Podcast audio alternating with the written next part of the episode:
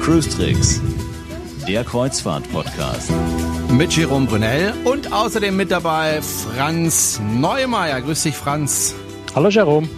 Ja, ich weiß nicht, was du gerade machst. Du turnst da gerade im Bild herum. Ich habe das Fenster zugemacht, äh, nur für den Fall, dass die Kinder auch um die Tageszeit da draußen noch rumkrakehlen. Ja, das wäre blöd. Wir wollen ja richtig professionelle Studioqualität. ja, äh, herzlich willkommen zur 13. Folge. Sie soll Ihnen Glück bringen. Und ähm, Glück kann man auch haben, wenn man aufs Kreuzfahrtschiff geht und möglichst wenig bezahlt äh, oder bezahlen muss. Das kann manchmal der Fall sein, wenn das Schiff ähm, von einem Ort äh, an einen anderen Ort fahren muss. Und jetzt werden Sie sagen, naja, das muss es ja eigentlich ständig, aber da gibt's dann doch äh, besondere, man nennt das ähm, Repositioning-Fahrten.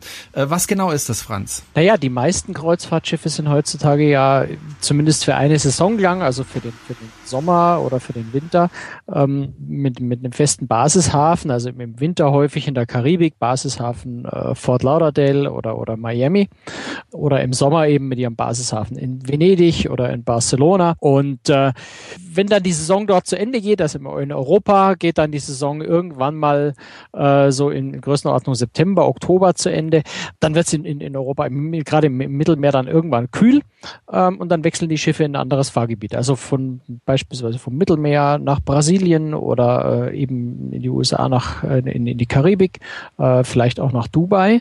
Und die Fahrten, die also dann quasi vom Basishafen beispielsweise Barcelona äh, zum neuen Basishafen ähm, Buenos Aires wechseln, die nennt man Repositionierungsfahrten.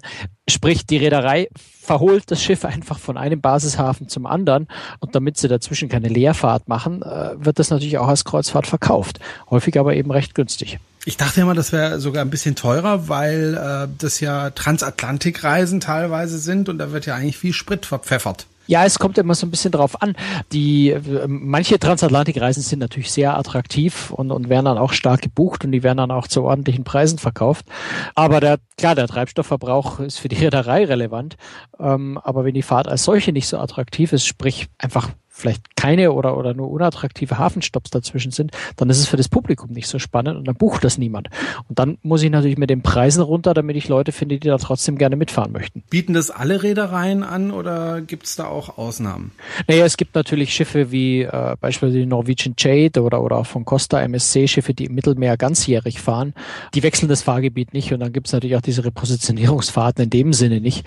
Aber die meisten Schiffe wechseln saisonbedingt ihr Fahrgebiet und dann äh, gibt es zumindest eine Fahrt dann immer bei dieser Überfahrt in irgendeiner Weise ähm, schon. Wie gesagt, ob diese Überfahrt dann tatsächlich besonders billig ist, hängt so ein bisschen auch von der einzelnen, äh, vom einzelnen Schiff, von der einzelnen Route ab. Äh, aber tendenziell sind die Fahrten recht günstig. So einmal im Jahr denke ich mal, geht jedes Schiff mal sozusagen in die Werkstatt. Gibt es denn da auch Fahrten aus der Werkstatt heraus äh, wieder an den Hafen, die man buchen kann? Gibt sowas? Naja, direkt aus der Werft raus nicht. ähm, aber in der Regel dann halt vom, vom, Ich habe das Wort gesucht. nächstgelegenen Hafen. Also wenn, wenn, wenn ein Schiff dann eben äh, in Hamburg in die Werft geht, dann ist natürlich die nächste Abfahrt dann auch ab Hamburg. Ähm, ja, und das ist dann tendenziell vielleicht auch eine Repositionierungsfahrt, wenn das Schiff in Hamburg äh, ähm, bei, bei Blom und Voss äh, in der Werft war und dann äh, zum, äh, zu ihrem äh, Basishafen zum Beispiel im Mittelmeer muss oder zum Basis, vielleicht der Basishafen in Kiel ist, dann ist natürlich so diese erste Strecke von Hamburg nach Barcelona, nach Civitavecchia, nach Venedig, äh, nach, äh, nach Kiel, äh, ist dann so eine dieser untypischen Fahrten, die also nicht so diese normale äh, Standardrunde sind. Und ja, die können äh, recht attraktiv sein zum Wohl vom Preis, also auch unter Umständen von der Fahrt, vor allem so für Vielfahrer, also für Leute, die schon oft auf Kreuzfahrt gewesen sind, die Standard-Rennstrecken äh, kennen, ähm, für die kann durchaus so eine Repositionierungsfahrt auch von der Route her ganz spannend sein weil man einfach auch mal Häfen anläuft, die sonst relativ selten angefahren werden. Werden diese Fahrten auch als solche ähm, vermarktet von den Reedereien oder ist das eher getarnt? Mm, natürlich werden die jetzt nicht äh, unter, unter, unter dem großen Schild hier ganz billig und Repositionierung verkauft. Natürlich werden die als ganz normale Fahrtrouten äh, verkauft. Äh, aber ich sehe es natürlich. Also wenn, wenn ein Schiff äh, zum Beispiel in der Sommersaison in Alaska ist und da einfach in Vancouver stationiert ist, dann einfach mal eine Fahrt äh, nach Los Angeles runter anbietet, wo ich einfach nur dann einen Zwischenstopp vielleicht in San Francisco habe oder sowas. Ähm, das wäre jetzt so eine, so eine klassische Repositionierungsfahrt. Das sehe ich der Route dann natürlich an. Ja. Das Schiff fährt diese Strecke genau einmal und die Route ist, hat unter Umständen viele Seetage äh, inklusive, weil sie das Schiff möglichst schnell zum neuen Basishafen bringen wollen. Und äh, ja, aber die Reederei sagt jetzt nicht hier Repositionierungsfahrt ganz billig, sondern versuchen das natürlich äh, trotzdem als attraktive Route und möglichst teuer zu verkaufen. Wäre ja dumm, wenn sie es anders machen würden.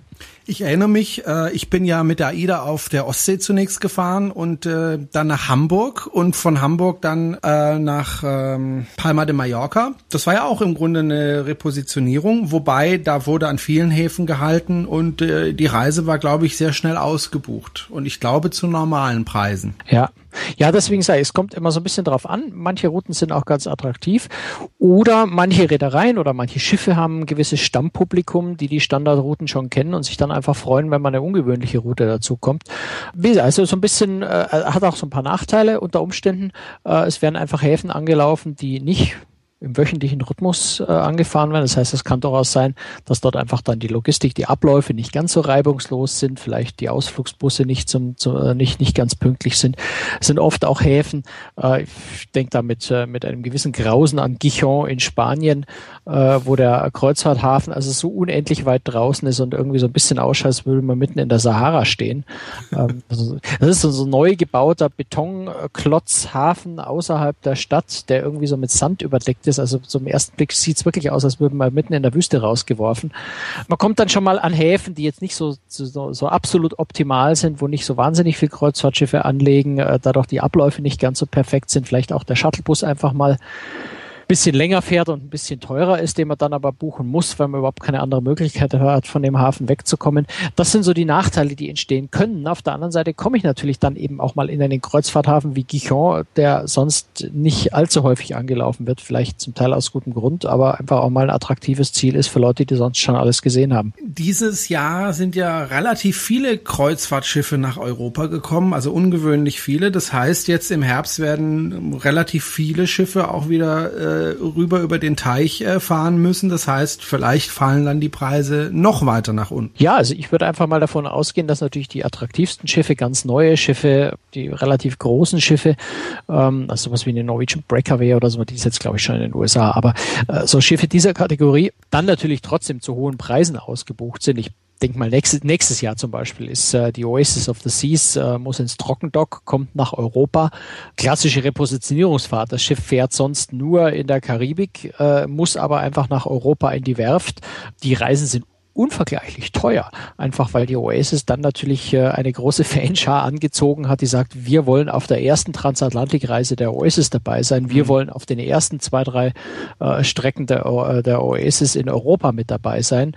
Und obwohl das nur klassische Repositionierungsfahrten eigentlich sind, nämlich einfach zur Werft und danach dann möglichst schnell wieder in die Karibik zurück, sind das die, äh, gehören das, gehören die zu den teuersten Reisen, die nächstes Jahr auf der Oasis überhaupt angebucht, äh, angeboten werden und waren, ich weiß nicht, ob sie schon ausgebucht sind, aber sie sind zumindest extrem gut gebucht. Also die attraktivsten Schiffe äh, sind gerade bei der in, der in der klassischen Transatlantik-Saison so zwischen September und November äh, natürlich äh, gut gebucht und damit auch nicht billig. Aber ich würde mal sagen, so die möchte da nicht despektierlich sein, so ein bisschen die B-Ware, nicht so diese absoluten Top-Schiffe, die äh, so irgendwo so ein bisschen sich in der Mitte bewegen. Da kann schon mal sein, äh, dass richtig schöne Schnäppchen drin sind, ja. Mhm. Um vielleicht mal ein Beispiel zu nennen für so eine Fahrt, die Norwegian Star fährt dieses Jahr von Kopenhagen nach Miami. Das sind immerhin zwölf Nächte für 499 Euro. Also das ist ja wirklich ein Schnäppchen. Das ist ein absolutes Schnäppchen. Die 499 beziehen sich jetzt auf eine Innenkabine, äh, aber ich kann die Reise selbst schon in einer Suite für 999, also für 1000 Euro. Also eine Suite für deutlich 100, äh, unter 100 Euro pro Nacht fahren, ist natürlich ein klasse Preis. Die Route ist jetzt nicht super attraktiv, äh, geht von Kopenhagen mit einem einzigen Zwischenstopp auf den Azoren, äh, nämlich in Ponta Delgada, äh, nach Miami. Also wer, wer auf besonders viel Landausflüge aus ist, der ist sicher auf der Fahrt falsch. Aber wer sich gerne mit einem Buch äh, in eine Launch zurückzieht und, und, und einfach ausgiebig liest und liest, das Board Entertainment genießt, gern mal exzessiv Bingo spielt, ins Casino geht, äh, sich äh, im Fitnessstudio, im Spa vergnügt, die Spezialitätenrestaurants genießen will und das alles in Ruhe, ohne Landgangstress, kriegt natürlich ein unvergleichliches Schnäppchen für wirklich äh, ja, wenn ich in der Suite 80 Euro die Nacht bezahle, ist einfach klasse. Ich meine, das ist ja auch ein recht großes Schiff, fast 300 Meter lang. Da hat man wirklich genug Freizeitmöglichkeiten, glaube ich, auch selbst für zwölf äh, Tage. Da langweilt man sich nicht. Absolut, ja, also gar keine Frage. Ja. Ich meine, man kann, wenn, wenn man ein bisschen mehr Geld ausgeben will, gibt's auch, äh, ja, auch spannendere äh, Routen, die durchaus äh, in, in, in deutlich bezahlbaren Größenordnungen liegen. Also beispielsweise 18 Nächte auf der Royal Princess, ja nagelneues Schiff ähm, von Venedig, dann immer in so eine schöne Route über Messina, Neapel, Civitavecchia, Cannes, Barcelona, Funchal äh, bis nach Fort Lauderdale. Die ist schon äh, ziemlich gut gebucht. Äh, da muss ich dann schon in der Innenkabine 1700 Euro bezahlen. Aber trotzdem nochmal betont, es ist ein tolles Schiff, ein ganz, ein ganz neues Schiff und es sind immerhin 18 Nächte. Ähm, also auch da deutlich äh, unter 100 Euro die Nacht sind wirklich, äh, sind wirklich günstige Preise oder eine, ja, eine Carnival Legend, die da irgendwie äh, von der Route sogar ganz spannend fährt. Ne? Von Dover über Dublin, äh, Glasgow, Belfast, Reykjavik, äh, dann noch dieser unaussprechliche Ort in Grönland, Kakortok oder so ähnlich. Also ich tue mich mit diesen grönländischen äh, Häfen, muss ich zugeben, tue ich mir sehr, sehr schwer, die auszusprechen. Äh, über St. John's bis nach New York. Ist eine richtig tolle Route, 15 Nächte, äh, 1560 Euro. Ist nicht mehr ein ganz großes Schnäppchen, aber günstig und mit wirklich tollen Häfen. Wenn ich äh, gerade mal gucke, Reykjavik, äh, Grönland, ähm, ist gerade auf einem großen Schiff auch eine, eine sehr, sehr selten angefahr äh, angefahrene Häfen. Kleinen Nachteil hat man aber, wenn man dann ankommt, äh, muss man ja auch irgendwie wieder zurück per Flugzeug. Da kommen dann einfach nochmal Kosten dazu. Es sei denn, man schwimmt nach Hause, aber das ist dann vielleicht eher doof. Würde ich jetzt im Nordatlantik nicht probieren. Das ist einfach verdammt kalt da, selbst im Sommer. ähm, ja klar, also das, was oben drauf kommt, ist der One-Way-Flug und der kann unter Umständen fast genauso teuer oder, oder wirklich genauso teuer sein wie hin und zurück. Ähm, da muss man dann gucken, ob die Reederei möglicherweise ein, ein Flugpaket mit anbietet, was halbwegs äh, günstig ist oder bei den Flügen äh, ein bisschen auf Schnäppchen hoffen oder ein bisschen tricksen, äh, vielleicht äh, auch einfach gesammelte Meilen einsetzen, was bei One-Way-Flügen durchaus äh, ganz, ganz sinnvoll und vernünftig sein kann. Wenn man, wenn man sehr langfristig solche Reisen bucht, ähm, kann es natürlich auch mal sein, dass man sich auf ein Verbankspiel einlässt, äh, weil die Flüge einfach noch nicht buchbar sind und man dann erst äh, schon nach gebuchter Kreuzfahrt vielleicht ein halbes Jahr später den Flug buchen kann. Kann bei One Way ein bisschen ins Auge gehen. Also da muss man natürlich aufpassen. Oder man bleibt einfach ähm, über den Winter in Florida und fährt dann bei der nächsten Transatlantik im Frühjahr wieder zurück. Genau. Ähm, ja, findest, findest du das keine gute Idee? Also ja, doch gibt, gibt doch so viele, gibt doch so viele Rentner, die verbringen den Winter in Florida da kann ich mir den Flug sparen. Ja, ich bin nur leider noch nicht in Rente, das ist mein Problem. Müssen wir beide noch eine Weile drauf warten. Ja, das ist äh, befürchtet. ich glaube, ja. das äh, Problem ist dann auch ähm, vielleicht auch irgendwie die Unterkunft in äh, Florida für die ganze Zeit. Äh, ist ja auch kein ganzes Schnäppchen. Die dürfte vielleicht teurer sein, als die äh, Kreuzfahrt pro Nacht kostet. Sind die Schiffe eigentlich ausgebucht, wenn sie da über den Atlantik fahren oder ähm, sind die da teilweise auch recht leer? Kommt da auch natürlich ganz auf, auf, auf Schiff an. Also es gibt sicher Schiffe, die ausgebucht sind. Wenn ich mir gerade Cunard Line natürlich anschaue, die, die mhm. klassischen Transatlantik-Liner, die sind in der Regel ausgebucht. Ich würde aber eher davon ausgehen, dass Transatlantikreisen, wenn es kein unglaublich attraktives oder, oder ganz neues Schiff ist, selten wirklich ganz voll sind. Was durchaus ein Vorteil natürlich auch wiederum sein kann. Äh, wenn ein Schiff nicht ganz voll ist, hat man etwas, äh, etwas mehr Freiheiten. Äh, die Crew äh, hat mehr Zeit für den einzelnen Passagier. Also spannend. Repositionierung kann sehr günstig sein, ungewöhnliche Fahrtrouten für Vielfahrer interessant, die einfach ein bisschen Abwechslung brauchen. Übrigens auch ganz interessant, weil es natürlich in der Regel längere Fahrtstrecken dann sind. Meistens weichen dann auch die Speisekarten von den Standard äh, sieben Nächte äh, sich wiederholenden Speisekarten ab. Also auch da kann man als Vielfahrer durchaus dann mal spannende Abwechslung erleben zu vielleicht äh, schon seit Jahren eingeübten Standardgerichten, die man, die man in- und auswendig kennt. Das alles Vorteile, Nachteile, sichere Positionierung findet äh, meistens in, in, in Randsaisonzeiten statt. Also eher in einer kühlen, vielleicht windigen Jahreszeit äh, nicht mehr das Top-Wetter. Da macht es dann durchaus Sinn, sich das Schiff, mit dem man fährt, eben sehr genau anzuschauen. Wenn einem Pool wichtig ist, sollte man vielleicht gucken, dass man bei einer Transatlantikreise ein Schiff hat, was ein Glasdach über dem Pool hat ja, dann kann man den Pool nämlich nutzen, egal was für Wetter draußen ist. Also auf solche Aspekte sollte man vielleicht bei einer, gerade einer Transatlantik, bei einer Reise mit sehr viel Seetagen ein bisschen genauer achten, äh, die Annehmlichkeiten an Bord. Einfach weil man natürlich tatsächlich mehrere Tage an Bord bleibt und nicht da weg kann. Ähm, und dann sollte einem das natürlich besser gefallen, als wenn ich mal die, die Adria-Runde von Venedig ausmache, wo ich eigentlich äh, ja nur zum Frühstück und zum Abendessen und zur Show am Abend an Bord bin und untertags jeden Tag an Land. Da macht es nicht so viel aus, wenn das Schiff nicht ganz so optimal ist für einen persönlich. Mal fünf, sechs Tage am Stück oder noch länger an Bord ist, ist es vielleicht ganz gut, wenn einem das Schiff selber auch gut gefällt. Ich kann mir vorstellen, Seegang ist dann auch mehr ein Thema. Kann, muss aber nicht. Also ich kann es genauso gut äh, im Mittelmeer vor Marseille mit den Passatwinden erwischen oder mit, mit Mistral äh, dort äh, mit hohem Seegang äh, im, im, Sommer erwischen. Oder auch vor Kroatien gibt's äh, gibt's ganz, ganz bösartige Stürme, die mal ordentlich Seegang auslösen können. Aber natürlich wird eine Nordatlantikroute im Oktober, November die Wahrscheinlichkeit etwas höher sein, Seegang zu erwischen, ja.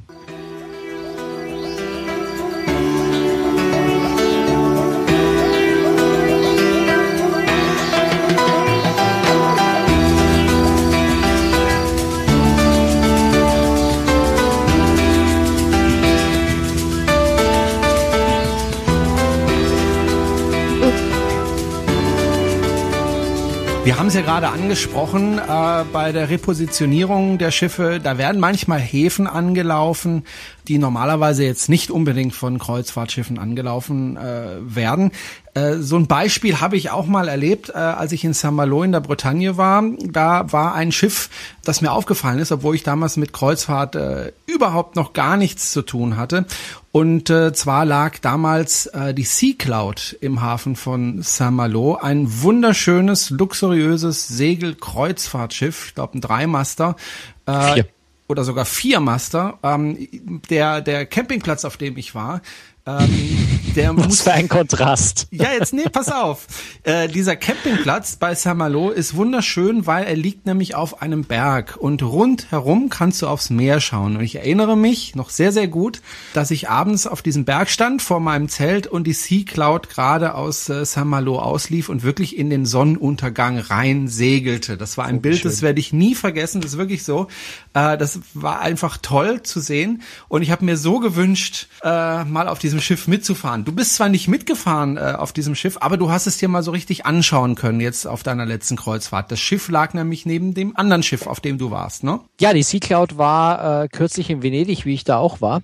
Äh, und natürlich habe ich die Gelegenheit äh, beim Schopfe gepackt, habe mich natürlich vorher rechtzeitig bei der Reederei angemeldet und äh, habe mich dann äh, vom Großdirektor in Empfang nehmen lassen, äh, weil Sicherheit ist natürlich äh, auch da wichtig. Das heißt, äh, ohne Voranmeldung kommt man nicht an Bord, aber ich habe mich vorher darum gekümmert und bin dann netterweise vom äh, Großdirektor in Empfang genommen worden und habe mir das Schiff äh, einfach mal zwei Stunden lang ganz intensiv und ausführlich anschauen können. Und ähm, ja, also da gerät man schon sehr, sehr ins Schwärmen. Die Sea Cloud ist natürlich zum einen schon eine Besonderheit, einfach weil sie ein, ein Segelschiff, ein Großsegler ist, ehemals die größte äh, jemals gebaute private Segelyacht der Welt. Ist ja, das ist dann gleich die zweite Besonderheit. Das Schiff ist auch ein historisches Schiff. Also das Schiff ist nämlich 1931 schon gebaut worden. Hat also ganz, ganz viel spannende Geschichte schon hinter sich. Und äh, das Schöne dabei ist, dass großer Teil äh, der Einrichtung von damals und, und das von, von dem Schiff von damals einfach noch tatsächlich original so erhalten ist. Also die beiden Eigner-Suiten beispielsweise äh, sind tatsächlich im Originalzustand äh, sind traumhaft schön. Das geht also vom goldenen Wasserhahn in Form eines Schwanenkopfes bis hin zu wunderbaren äh, Himmelbetten und, und also vor allem das, was am meisten überrascht eigentlich für ein Schiff, ja, für ein Segelschiff, was ja doch ein relativ kleines äh, Schiff ist, äh, wie großzügig, wie riesig diese Suiten sind, auch wie groß das Badezimmer ist, richtig mit, mit wunderbar verziertem Marmor eingerichtet. Also wirklich Luxus äh, und, und Stil im allerhöchsten Niveau. Da kann man einfach nur reinkommen und große Augen machen und schwärmen und träumen. Und ja, an, an vielen Stellen, gerade in den, in den Suiten, sieht es einfach gar nicht wie ein Kreuzschiff, äh, Kreuzfahrtschiff aus, sondern äh, tatsächlich wie eine wunderbare Suite in einem tollen Hotel. Ich glaube, das Schiff war ja 1931, hast du ja, glaube ich, gesagt, ein Geschenk äh, von einem sehr reichen Amerikaner, wenn ich mich richtig erinnere, an seine Frau.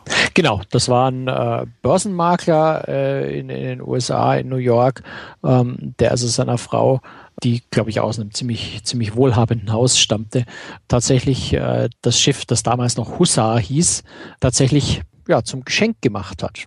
Teuerstes, luxuriösestes, größtes äh, Segelkreuzfahrt, äh, Segelyacht, äh, die damals existiert hat. Das war damals so ein bisschen innen. Also wer, wer wirklich viel Geld hatte, der hatte damals eine Segelyacht. Aber die Hussar, also die heutige Cloud, war damals einfach so das größte, luxuriöseste, tollste, was man so haben konnte. Ist übrigens äh, in Deutschland gebaut, das Schiff. Ne? Das ähm, in, ah, ja. in, der, in der ehemaligen Germania-Werft in Kiel und ist dann äh, direkt äh, in die USA überführt worden nach dem Bau. Die meisten Schiffe, die damals ja gebaut worden sind, die gibt's eigentlich heute gar nicht mehr. Wie kommt es, dass die Sea Cloud so lange über, überlebt hat? Ich glaube, die hatte einfach ganz, ganz viel Glück gehabt. Ja, also ähm, gerade die, die amerikanischen Segelyachten, die sind ja äh, vor allem dann im Zweiten Weltkrieg durchaus äh, vom Staat rekrutiert worden, sind als Kriegsschiffe auch mit unterwegs gewesen, die Sea Cloud auch. Äh, die Sea Cloud ist äh, von, äh, 1942 offiziell zum Kriegsschiff äh, umbenannt in, in, in dem, mit dem Namen IX-99, also das, was, was Militärs halt gerne machen, irgendwelche, irgendwelche Nummern zu vergeben, damit die Schiffe möglichst wenig Seele haben. Ich glaube, sie war auch grau angestrichen, also muss ganz schlimm ausgesehen haben. Ich nehme mal an, dass die, die Masten im Wesentlichen abgenommen wurden und hat äh, als schwimmende Wetterstation irgendwo zwischen den Azoren und, und, und, und Grönland äh, ist, sie, ist sie gekreuzt und hat als schwimmende Wetterstation äh, fürs US-Militär äh, gedient. So wie viele andere private Segelyachten äh, damals auch im Kriegseinsatz waren, einfach weil man alles, was irgendwie schwimmen konnte, alles, was irgendwie für den Krieg verwendbar war, rekrutiert und verwendet hat. Und anscheinend ist wirklich bis auf die Sea Cloud ist damals im Krieg alles untergegangen, kaputt gegangen, vernichtet worden. Äh, die Sea Cloud hat es überlebt und, und hat einfach Glück gehabt. Und ging dann auch tatsächlich wieder an die, an die, an die Frau dieses äh, Multimillionärs zurück, die sich, haben sich übrigens 1935, drei Jahre nachdem sie äh, das Schiff geschenkt hat, gekriegt hat, äh, nee, fünf, vier Jahre nachdem sie das Schiff geschenkt gekriegt hat, drei Jahre nachdem es in Dienst ging, haben die beiden sich schon scheiden lassen, aber die Frau hatte sich wohl, die Frau fand das Schiff wohl so toll, dass er ihr das Schiff dann auch gelassen hat. Äh, und hat dann später wieder nochmal einen Diplomaten geheiratet. Also äh, ganz komplizierte, langwierige, lange Geschichte. Schiff war dann auch lange quasi im diplomatischen Dienst, zeitweise in, in Russland, teilweise in Istanbul gelegen. Ist aber nach dem Krieg dann tatsächlich an die Familie wieder zurückgegangen, die sich das aber wohl nicht mehr äh, wirklich leisten konnte und ist 1955 dann, und da fängt so ein bisschen die dunkle Geschichte des Schiffs an, äh, ist nämlich an den äh, damaligen Diktator oder diktatorisch herrschenden Staatschef äh, der Dominikanischen Republik verkauft worden der dann allerdings auch nicht allzu lange Freude an dem Schiff hatte. Er ist nämlich 1961 erschossen worden und das Schiff ist dann wieder verkauft worden. Äh, ganz komplizierte Wirren, das würde jetzt, glaube ich, auch zu weit führen. Das kann man bei Seacloud auf der Website auch schön nachlesen, die Geschichte des Schiffs. Äh, nach vielen Wirren dann letztendlich nach Panama gekommen, wo sie ewig äh, auflag und tatsächlich vor sich hingerottet ist, bis dann 1978 eine Gruppe deutscher Hamburger Kaufleute das Schiff wiederentdeckt hat, gekauft hat, übernommen hat, ähm, erstmal so notdürftig hergerichtet nach Europa überführt hat und dann äh, eben in der Howaldswerke Deutsche Werft AG Nachfolgerin der ursprünglichen Bauwerft äh, der Germania Werft tatsächlich umfangreich umgebaut, renoviert äh, wurde. Damals kamen auch zusätzliche Kabinen noch oben aufs Deck drauf. Und seitdem ist das Schiff dann wieder unter dem neuen Namen Sea Cloud tatsächlich eben als Kreuzfahrtschiff unterwegs und wurde dann 2010 nochmal renoviert, weil SOLAS äh, Vorschriften, also neue Brandschutzsicherheitsvorschriften dazu kamen, die so ein, so ein hölzernes Schiff natürlich nur sehr schwer erfüllen kann. Aber auch das hat die, hat die Reederei geschafft, hat die Werft äh, in Zusammenarbeit mit, mit dem Flaggenstaat Malta geschafft, äh, da äh, Regelungen zu finden, wie man das Schiff eben weiter im Dienst halten kann. So dass es schon ganz erstaunlich eigentlich ist, dass die Sea Cloud so lange überlebt hat, bei all den Wirrungen, all den Widerungen und ist jetzt, ich vielleicht, also fällt mir ja schwer, das so pausch, also so, so absolut zu sagen muss. Vielleicht eines der schönsten Kreuzfahrtschiffe, die unterwegs sind. Sicher eines der äh, ältesten und historischsten, historisch wertvollsten, das auf jeden Fall. Eine Reederei lässt ja ihre Schiffe genau nach Fahrplan fahren. Das ist ein Segelschiff, das äh, ist natürlich auch ein Stück weit abhängig vom Wind. Aber ich vermute mal, äh, die setzt auch ihren Motor ein. Ja, absolut. Also natürlich gibt's feste Fahrtrouten. Ähm, sicher wird man auch versuchen, die Routenplanung so ein bisschen so zu machen, dass der Wind möglichst viel helfen kann hilft der Reederei ja auch, weil wenn ich die Segel setzen kann, spart es ungemein Treibstoff. Äh, das heißt, es ist schon durchaus auch im Interesse der Reederei, möglichst viel unter Segel zu fahren. Äh, und die Passagiere wollen das natürlich auch sehen. Äh, deswegen versucht man möglichst viel unter Segel zu fahren. Aber ja, die Sea Cloud hat einen starken Hilfsmotor, mit dem sie auch gut ohne Segel fahren kann. Ähm, übrigens ganz spannend, das ist vielleicht auch eine der Besonderheiten der Sea Cloud. Man sagt ja immer, Luxusschiffe, große, äh, Luxusschiffe, teure Schiffe ähm, haben oft den Vorzug, dass sie sehr lange Hafenliegezeiten haben, oft, äh, Hafenliegezeiten haben, lange über Nacht auch zum Teil im Hafen bleiben bis spät am Abend. Bei der Sea Cloud ist das anders. Die sind nämlich meistens nur einen halben Tag im Hafen, einfach weil ganz viele Passagiere die Sea Cloud buchen, weil sie fahren wollen mit dem Segelschiff, weil sie tatsächlich das Schiff unter Segel bei Tags auf dem Meer erleben wollen. Das heißt, ganz oft begegnen wir das, äh, begegnen wir der Sea Cloud in einem Hafen nur einen halben Tag, weil sie tatsächlich den halben, anderen halben Tag versucht, auf See zu sein, um wirklich Segelschiff fahren den Passagieren zu bieten. Du warst jetzt auf dem Schiff, du hast es ja schon ein bisschen beschrieben. Ähm, was war denn da für ein Publikum auf dem Schiff? Weil ich glaube, dieses Schiff ist nicht wirklich billig oder gab es gar kein Publikum auf dem Schiff gerade? Also es war natürlich Passagierwechseltag und äh, mhm. Passagiere waren schon von Bord. Äh, die neuen Passagiere kamen erst um 16 Uhr. Also ich hatte das Schiff quasi zusammen mit der Crew für mich alleine. Insofern habe ich von den Passagieren nichts gesehen.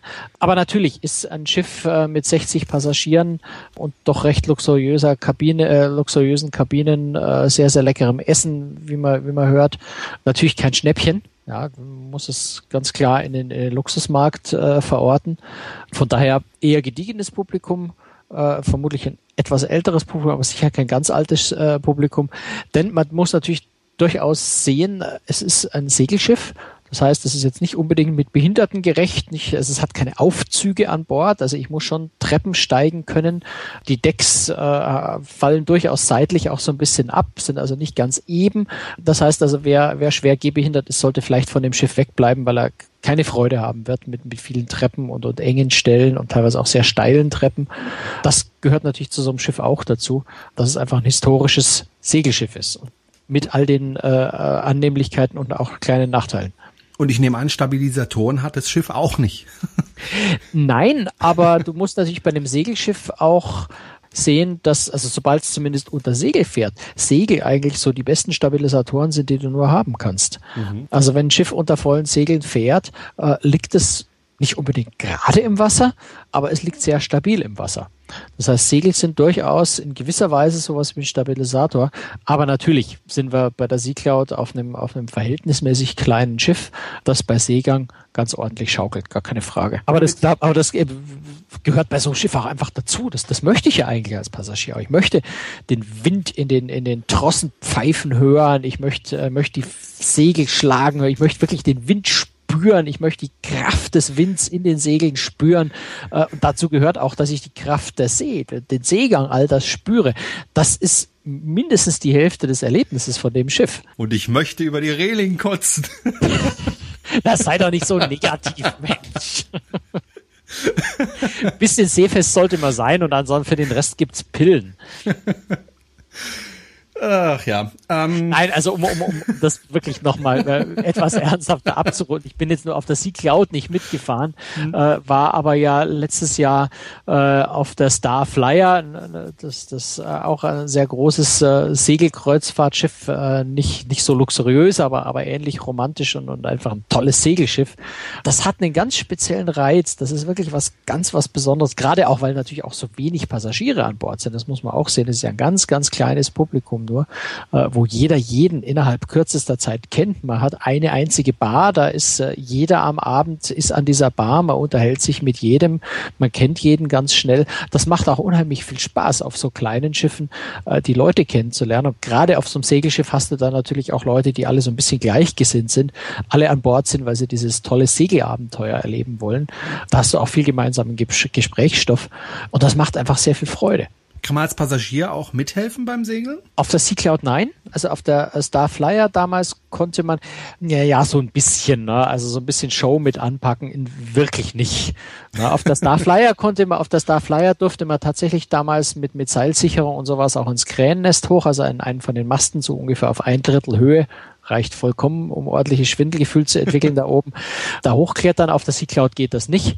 Man muss aber natürlich sehen, dass die Sea Cloud äh, tatsächlich komplett manuell betrieben wird. Das heißt, sie hat eine, eine sehr, sehr große nautische Besatzung äh, die tatsächlich manuell die Segel raufziehen, raffen. Mir fehlen da so ein bisschen die Fachtermini, muss ich ehrlich zugeben, wie, das, wie man das genau bezeichnet. Aber äh, die Segel werden also wirklich manuell äh, gesetzt. Das sind keine Motoren, äh, keine Elektronik äh, am Berg. Und da würde man dann als Passagier, glaube ich, auch ganz fürchterlich im Weg stehen. Wo ist das Schiff eigentlich unterwegs? Die Sea Cloud ist ähm, im Sommer im Mittelmeer im Wesentlichen, im Winter sehr stark in der Karibik, müsste aber da nochmal äh, genauer nachschauen, ob, ob vielleicht andere Gebiete noch mit dabei sind. Aber ich denke mal, die fährt auch manchmal Häfen an, die jetzt nicht unbedingt von jedem Kreuzfahrtschiff angefahren werden. Was mich ja wundert, Saint-Malo, eine wirklich wunderschöne bretonische Stadt, wird ja von, von Kreuzfahrtschiffen ignoriert. Naja, ab und zu mal kommt ein Schiff vorbei, aber tatsächlich Saint-Malo ist nicht... Äh, nicht eines der häufigst angefahrenen, äh, angefahrenen Orte.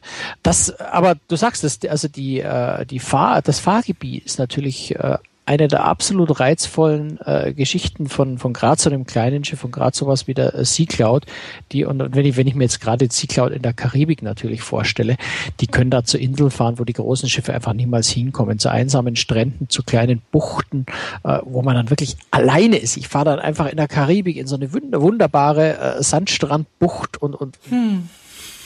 werf den Anker und bin ganz allein und also das ist natürlich traumhaft schön und das kann man tatsächlich überhaupt nur mit einem Schiff in der Art machen. Und als Segelschiff kommen sie dann sogar noch näher, noch an noch schönere Stellen, als das vielleicht ein Motorschiff jemals kann. Das ist schon was sehr, sehr Tolles und sicher auch einer der ganz großen Vorzüge von der, von der Sea Cloud, aber natürlich auch von, von vergleichbaren Schiffen, wenn ich gerade über die Starflyer denke, mit der ich unterwegs war. Das ist fast unbezahlbar. Also das erinnert mich dann schon wieder so ein bisschen an die, an die äh, äh, Eurocard-Werbung, ja. Also, ähm, wobei in dem Fall kann man sogar mit Eurocard sich diesen, diesen Traum erfüllen. Oder mit jeder anderen Kreditkarte.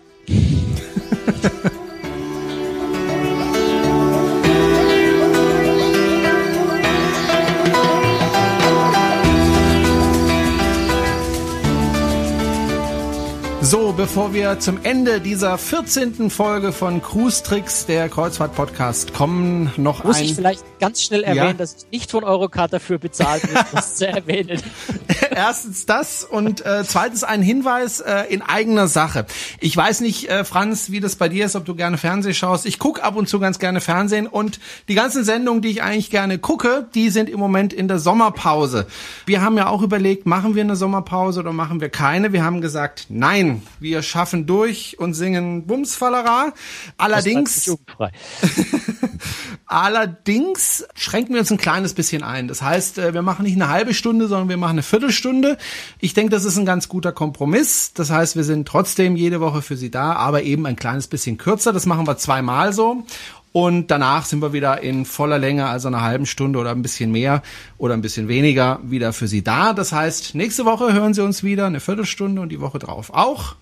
Und dann machen wir wieder eine ganze halbe Stunde. Ein bisschen müssen wir uns auch einschränken. Wir müssen auch mal Luft holen und uns erholen von unserer schweren Arbeit auf den Kreuzfahrtschiffen. Habe ich das jetzt nett gesagt? Spotte nur. ja, so ein bisschen Urlaub muss einfach auch für Reisejournalisten mal drin sein, finde ich. So sieht's aus. Also ich meine echten Urlaub. So richtig mit Familie, ohne Arbeit und so. Also, das war die 14. Ausgabe von Cruise Tricks, der ähm, Kreuzfahrt-Podcast. Und äh, wenn es Ihnen gefällt, wir freuen uns über Kommentare. Wir freuen uns, wenn Sie in iTunes was zum Podcast schreiben. Das kann man ja auch machen. Und wir freuen uns, wenn Sie uns weiterempfehlen. Denn wir freuen uns wirklich über jeden Hörer, der dazukommt. Bis zur nächsten Woche sagen Tschüss und Bye-bye. Franz Neumeier und Jerome Brunel. Tschüss. Servus. Jetzt musste ich gerade überlegen, wie ich heiße. Tja, ist so. Je später der Abend und höher die Temperaturen, desto und so weiter.